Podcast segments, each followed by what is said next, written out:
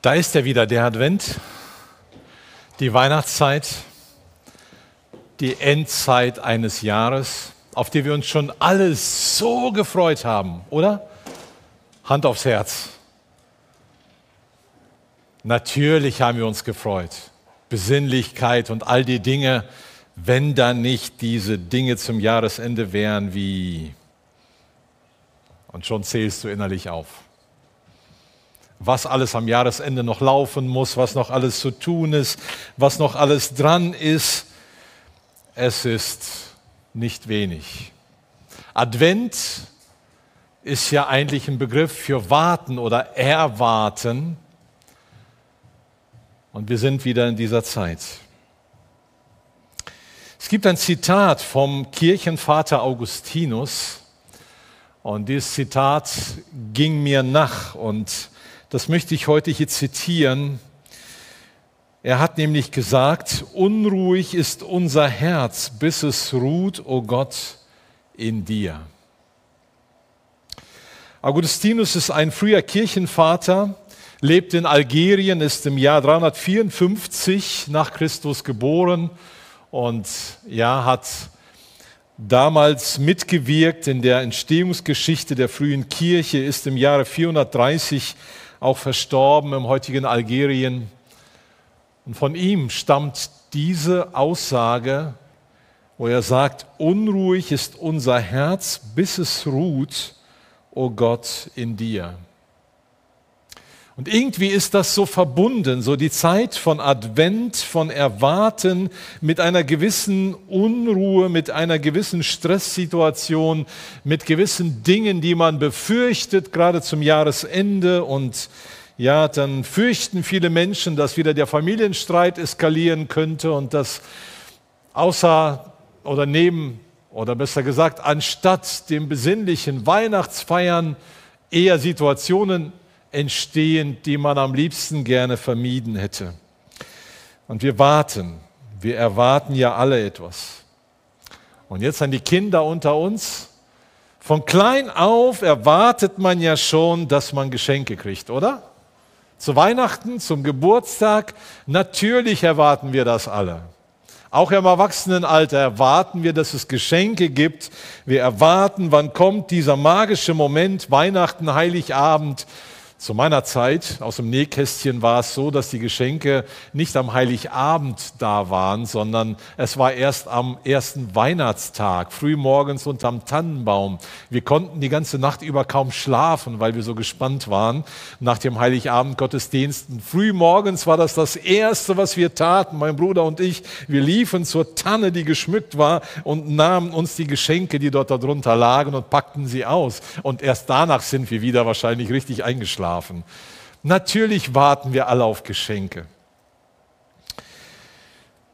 Als Kinder erwarten wir, dass wir erwachsen werden, dass wir er endlich ernst genommen werden, dass wir selbst entscheiden dürfen.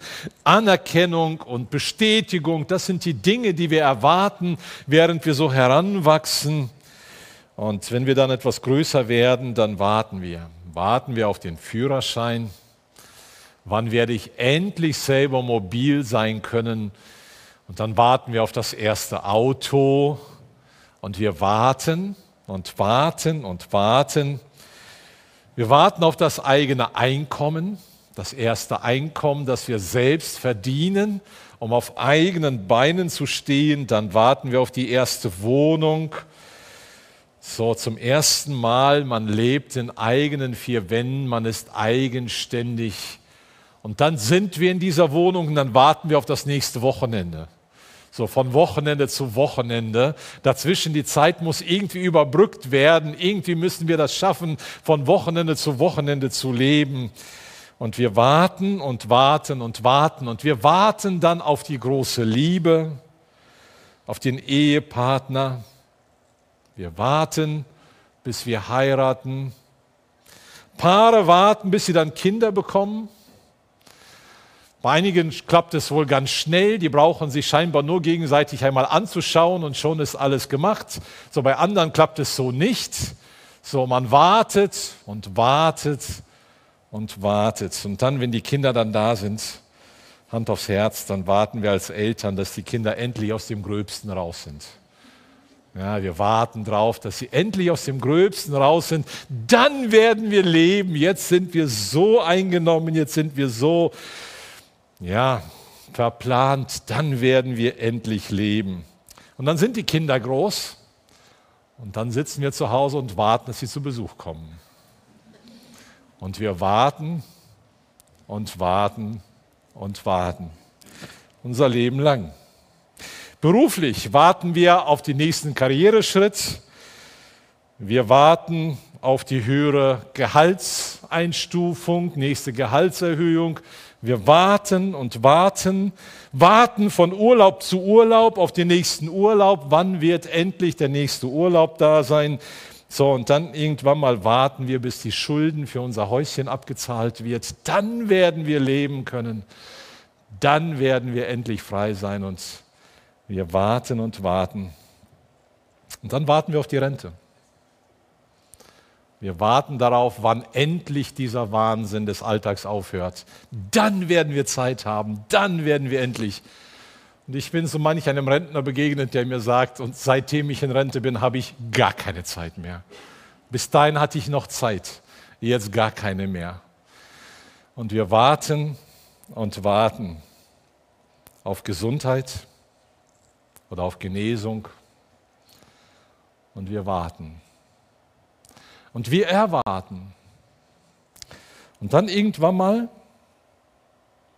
ich weiß noch, bei meinem Opa war das so, über 90, weit über 90, stellte er mir diese Frage, ja, was, was hat Gott mit mir eigentlich jetzt noch vor? Warum lebe ich noch? Meine Generation, alle, mit denen ich zu tun hatte, alle, mit denen ich gemeinsam gestaltet habe, die sind alle schon nicht mehr hier. Und ich konnte ihm nur sagen, Opa, Gott hat einen Plan mit dir. Wahrscheinlich ist noch nichts fertig, was du zu tun hast ja, ich bete viel für euch. Und sagte, ja, das ist dein Auftrag, das ist dein, dein Ding, dass du für uns betest. Und ich habe es gemerkt, als er dann nicht da war, wie eine starke Gebetsstütze in meinem Dienst und in meinem Leben dann nicht mehr da war. Und so warten wir und warten wir und warten wir. Und irgendwie ist das ganze Leben so ein Advent, so ein Warten und Erwarten und von einer Enttäuschung zur nächsten leben wir unser Leben, weil wir irgendwie die Erwartungen nicht gestillt bekommen. Und dann gibt es ja Menschen, die sagen, erwarte doch lieber gar nichts, dann wirst du auch nicht enttäuscht. Das ist schlimme Haltung, finde ich. Wie kann man nichts erwarten? Also, wenn ich gar nichts mehr erwarten und mich apathisch zurückziehe, das ist Versagen, das ist letztlich ist das Resignation, das ist apathisch werden, wenn man dann tatsächlich gar nichts mehr erwarten soll. Nein, Gott hat uns so gemacht, dass wir erwarten. Gott hat uns geschaffen, dass wir warten und erwarten. Und da sind wir wieder bei diesem Zitat von Augustinus. Unruhig ist unser Herz in uns bis es Ruhe findet, o oh Gott, in dir. Heute ist der erste Kirchen- oder im Kirchenjahr der erste Sonntag des neuen Kirchenjahres, Advent.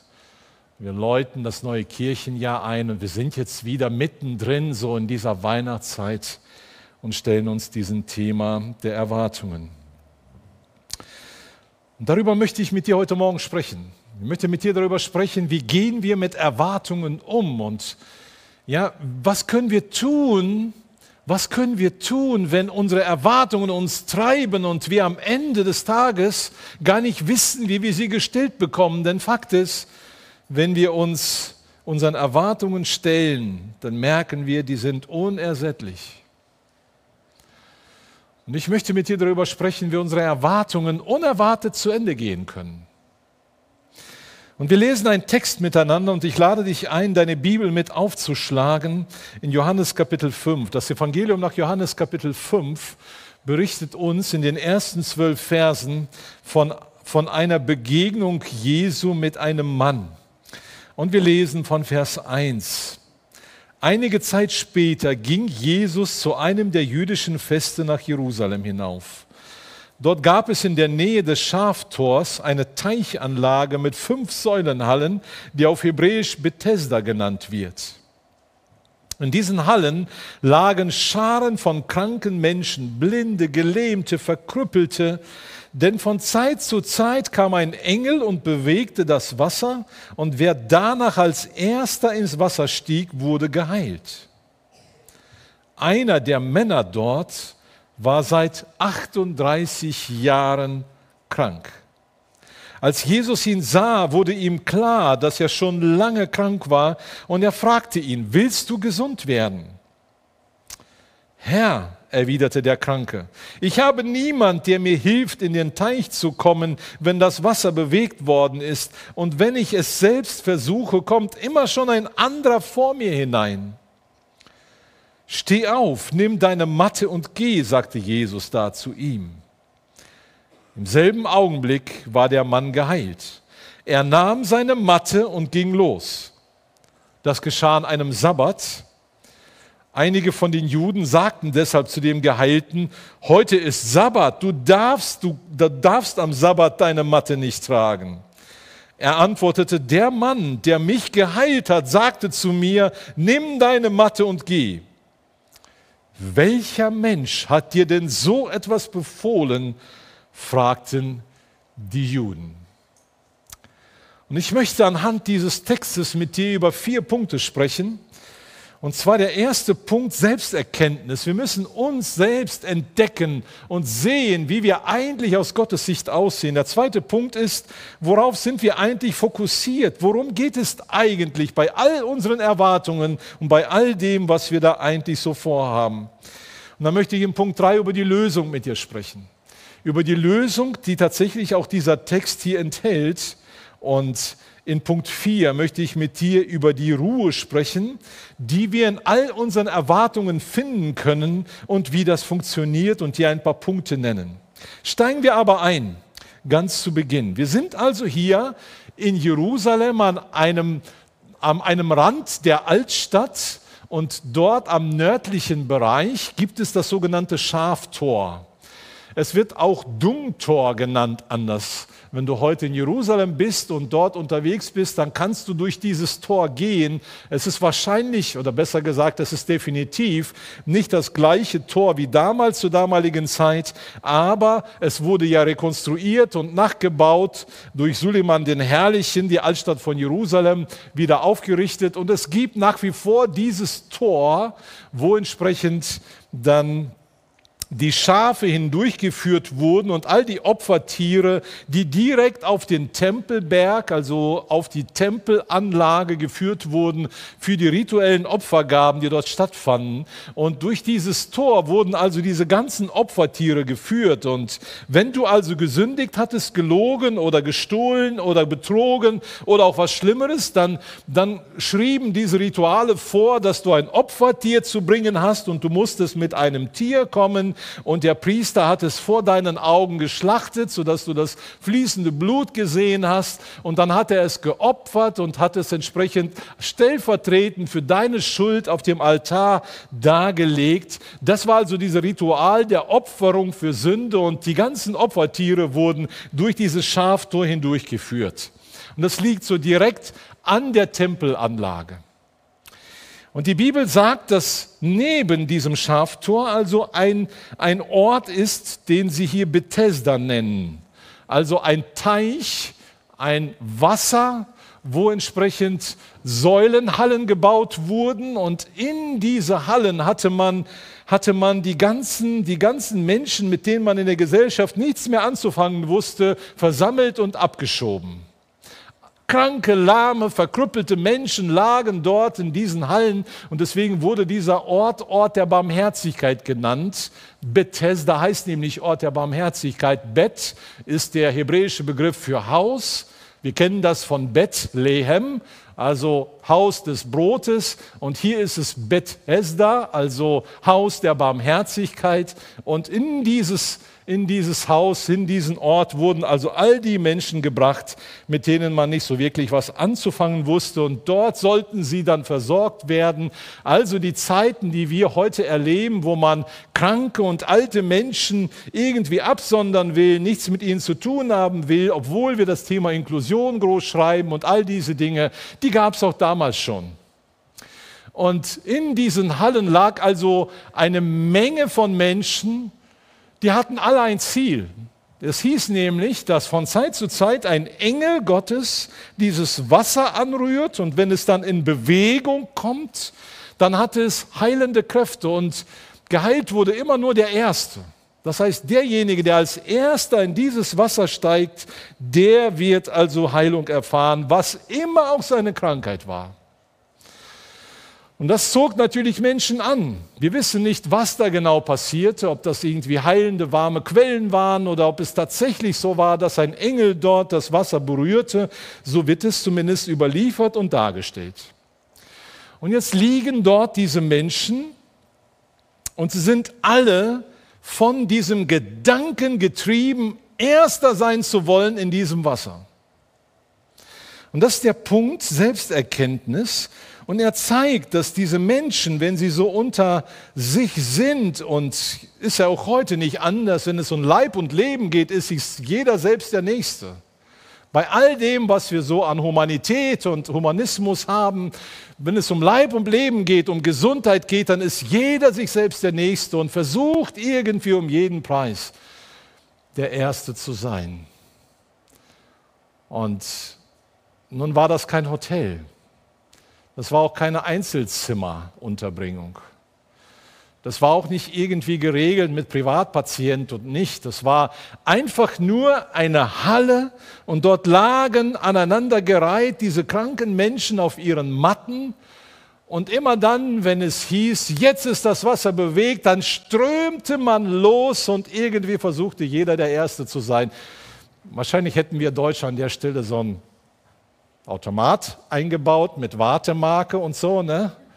So, da drückst du drauf, ziehst du deine Wartemarke und dann wartest du und schön geordnet. So war das nicht. Und da zeigt sich die Verkrüppelung der Herzen. Da zeigt sich unser eigentliches Wesen, wenn wir Erste sein wollen. Diese Selbsterkenntnis fehlt uns oft. Und wir sind getrieben von diesem Gedanken, erster sein zu wollen und vielleicht auch zu müssen. Weil sonst haben wir keinen Wert. Sonst sind die anderen immer irgendwie vor uns da. Und wir sind ja Meister im Vergleichen. Wir vergleichen ja ständig ich bin schon länger krank und ich bin schlimmer dran. Und ich bin als erster jetzt für die Behandlung dran. Und irgendwie ist unserem Selbstmitleid keine Grenze gesetzt. Und da zeigt sich so die Verkrüppelung unserer Herzen. Diese Menschen dort und auch dieser Mann, von dem unser Text hier berichtet, er war nicht nur verkrüppelt körperlich, er war auch in seinem Herzen verkrüppelt gezeichnet von Egoismus, gezeichnet von Getriebensein, von unerfüllten Erwartungen, von Enttäuschungen und all dem, was dazugehört. Und diesem Menschen begegnet Jesus. So berichtet es ja der Text. Jesus geht also in Jerusalem in dieses Haus der Barmherzigkeit und da gab es viele Menschen und wir wissen nicht, ob er auch mit anderen Menschen geredet hat und auch andere geheilt hat. Aber Fakt ist, die Bibel berichtet, dass er direkt auf diesen Mann zugeht, seit 38 Jahren krank. Wir wissen nicht, ob er schon 30 Jahre, vielleicht 25, vielleicht auch nur 10 Jahre an diesem Ort war, wo er hoffte, irgendwie demnächst in dieses heilende Wasser zu kommen. Und Jesus geht direkt auf ihn zu und spricht ihn an. Und das ist so die Frage in Punkt 2 des Fokuses. Jesus richtet den Fokus dieses Mannes auf die eigentliche Frage. Er stellt ihm nämlich die Frage, willst du gesund werden? Jesus, ich bin hier in diesem Ort der Barmherzigkeit und jeder von uns hier möchte gesund werden. Deswegen sind wir hier. Ja, aber Jesus stellt diese Frage ganz gezielt, ganz bewusst, weil er weiß, dass die Fokussierung von uns und auch von diesem Mann damals sehr leicht verloren gehen kann, sodass wir gar nicht mehr das Eigentliche im Blick haben, sondern eigentlich nur noch im Vergleichen sind und nur noch Menschen sehen, die uns im Weg stehen, Erwartungen haben, auch wir heute. Wir haben Erwartungen an unseren Ehepartner. Wir haben Erwartungen an unsere Kinder. Wir haben Erwartungen an Eltern. Wir erwarten was von Vorgesetzten, von unseren Kollegen am Arbeitsplatz. Wir haben alle Erwartungen. Nicht immer thematisieren wir die, manchmal thematisieren wir die eher nonverbal, so mit Schmollen und mit allem, was so dazugehört und meinen, der andere muss mich doch verstehen. Diese Erwartungen, die im Raum stehen, führen regelmäßig zu Enttäuschungen. Und irgendwie merken wir immer, immer mehr, dass wir, dass wir uns in eine Enge hineinmanövrieren, in eine Sackgasse. Wir haben Erwartungen an unser Land, an unsere Polizei. Wenn die doch endlich eingreifen würden und ihren Job machen würden, dann wäre doch alles anders. Wir haben Erwartungen an die Politik, an unsere Regierung. Wir haben Erwartungen und wir erwarten und wir erwarten und wir erwarten. Und Jesus stellt die eigentliche Frage des Fokus und sagt, willst du gesund werden? Worum geht es eigentlich? Du erwartest von Menschen Dinge, du willst also etwas für dich in Anspruch nehmen und bekommen, aber worum geht es eigentlich? Und inmitten dieser Ellenbogengesellschaft, in der wir leben, stellt Jesus diese Frage, willst du gesund werden?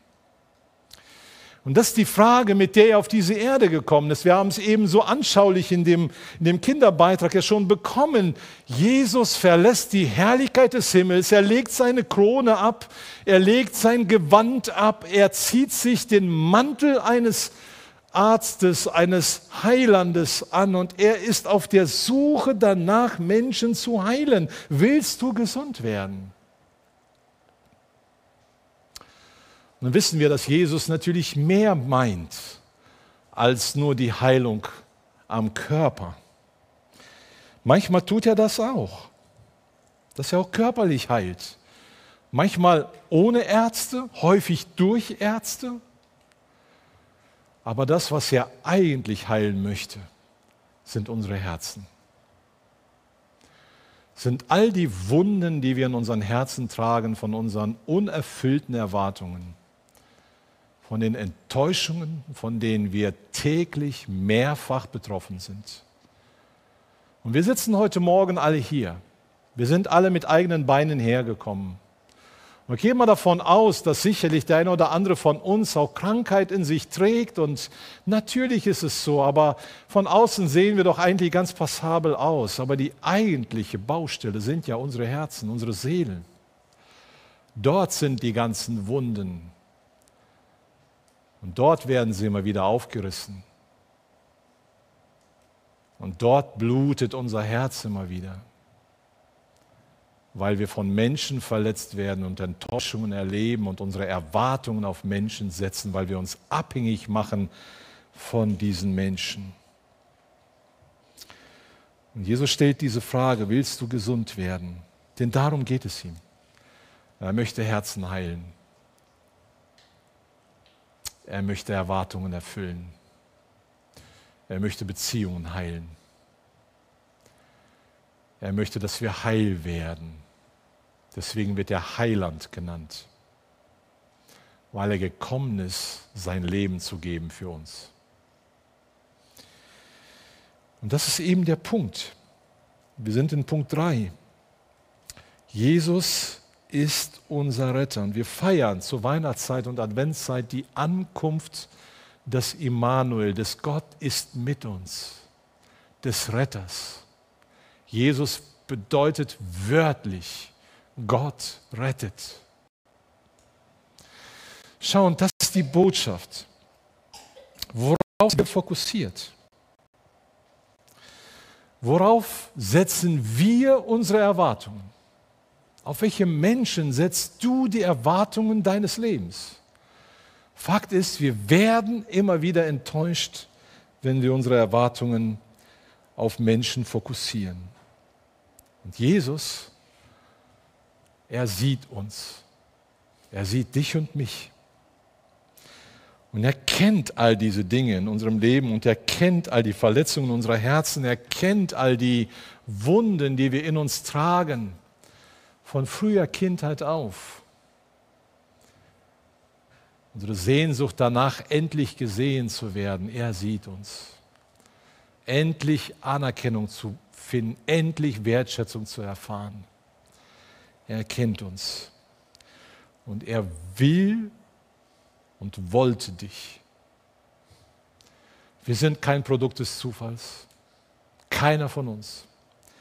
Er ist derjenige, der einen Plan hat für jeden einzelnen von uns, für dich und für mich. Und noch mehr, er hat einen Plan mit uns, damit sein Plan durch uns für andere Menschen zum Tragen kommt. Unser Warten unsere falschen Erwartungen, die sich auf Menschen fokussieren, vielleicht auch auf uns selbst. Wir erwarten von uns selbst Dinge, die wir nicht imstande sind zu erfüllen. Aber diese Erwartungen finden unerwartet ein Ende. Denn weißt du, was Jesus tut? Jesus spricht in das Leben dieses Menschen hinein. 38 Jahre lang krank. Getrieben von allen möglichen Erwartungen. Und seine Antwort auf die Frage, Jesu, willst du gesund werden, lautet, ich habe keinen Menschen. Jesus, wenn ich doch nur einen Menschen hätte, wenn ich doch nur jemand hätte, der mir helfen würde, in dieses Wasser zu kommen, wenn es bewegt ist. Aber hier ist sich jeder selbst der Nächste. Ich habe niemand, der mir hilft. Und du stellst mir die Frage, willst du gesund werden? Jetzt könnte ich an dieser Stelle die Predigt beenden mit dem Appell, lass uns, dich und mich Menschen sein, die anderen helfen, wenn sie niemand haben. Ja, das wäre ein guter diakonischer Auftrag, aber das reicht nicht. Das Christentum ist weit mehr. Und christliches Leben beginnt an der Stelle, wo wir plötzlich merken, Gott spricht in unser Leben hinein. Und das tut Jesus hier an, dieser, in, an diesem Mann. Er spricht in sein Leben hinein und sagt ihm, steh auf, steh auf. Er sagt nicht, komm, ich nehme dich jetzt an die Hand und jetzt gehen wir zu diesem Teich und du weißt ja, ich bin Sohn Gottes, ich bin mächtig, ich rufe jetzt einen Engel, der wird das Wasser bewegen und dann lasse ich dich just in dem Moment in dieses Wasser. Nein, das tut Jesus nicht. Jesus sagt, steh auf. In deiner Tiefe, in der du bist, in deinen Erwartungen, in denen du steckst, in deinen Enttäuschungen und Verletzungen, in denen du bist, steh auf. Nimm deine Matte und geh. Und wenn Jesus in unser Leben hineinspricht, dann passiert etwas, denn er als der Schöpfer des gesamten Universums hat diese Welt ins Dasein gerufen durch einen Ausspruch.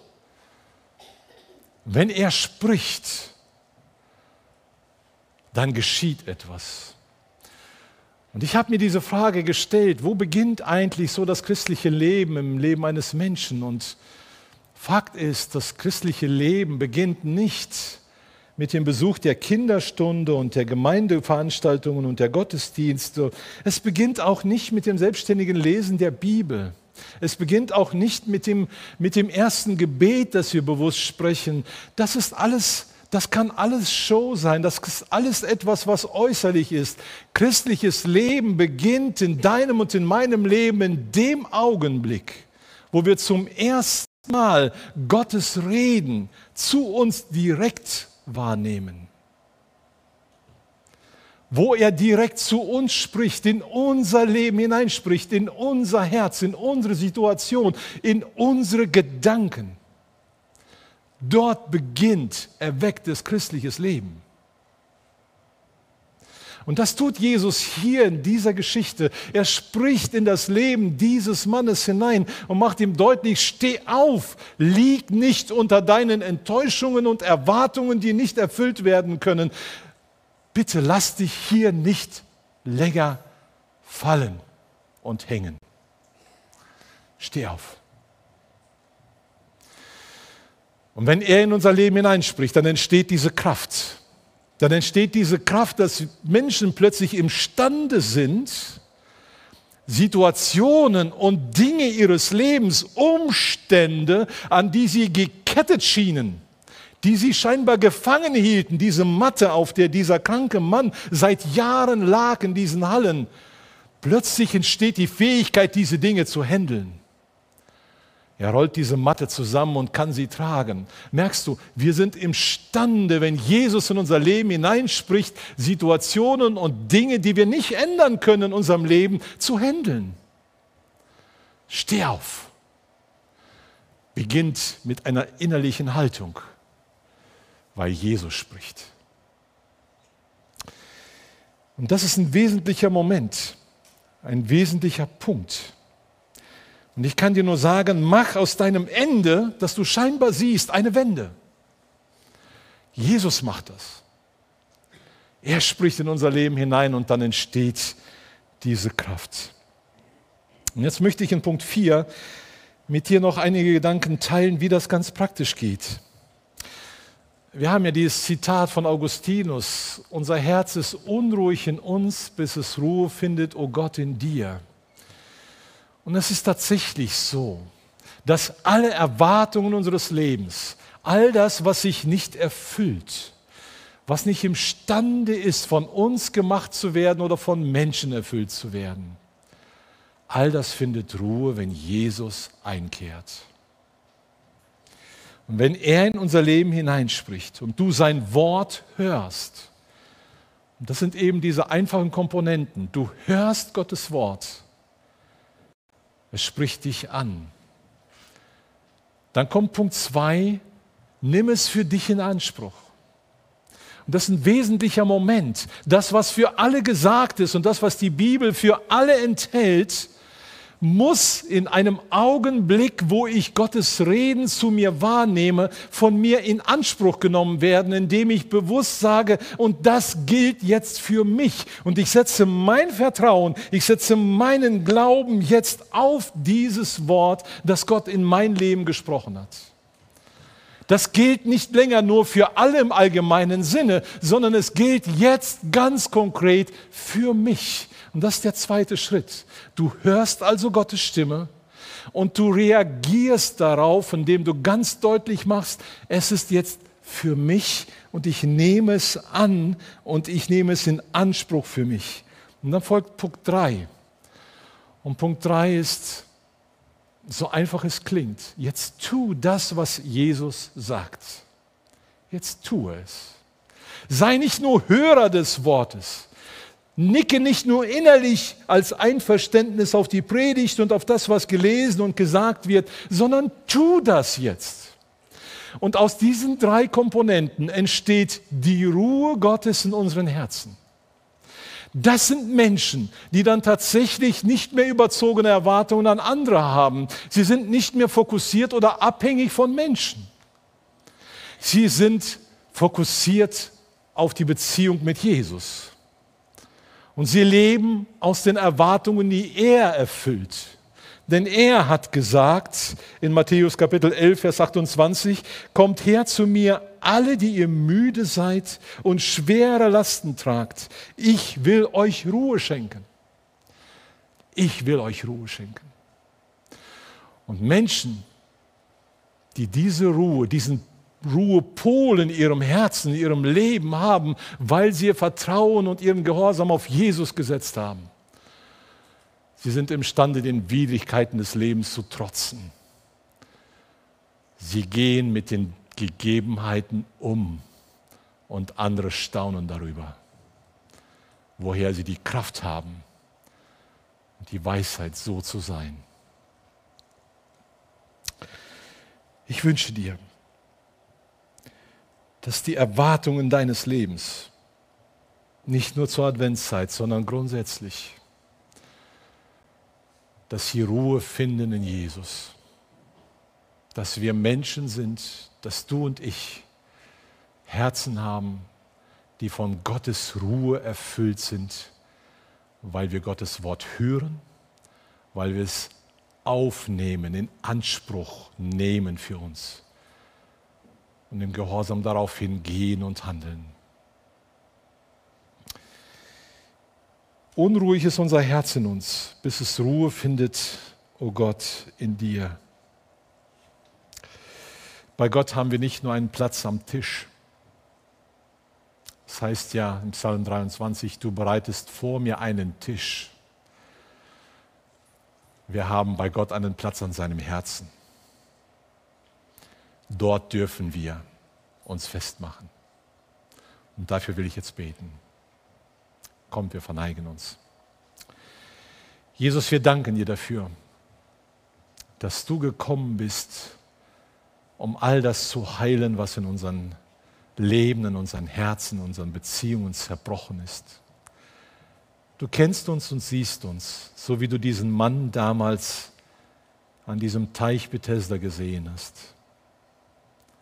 Du sprichst dein Wort in unser Leben hinein.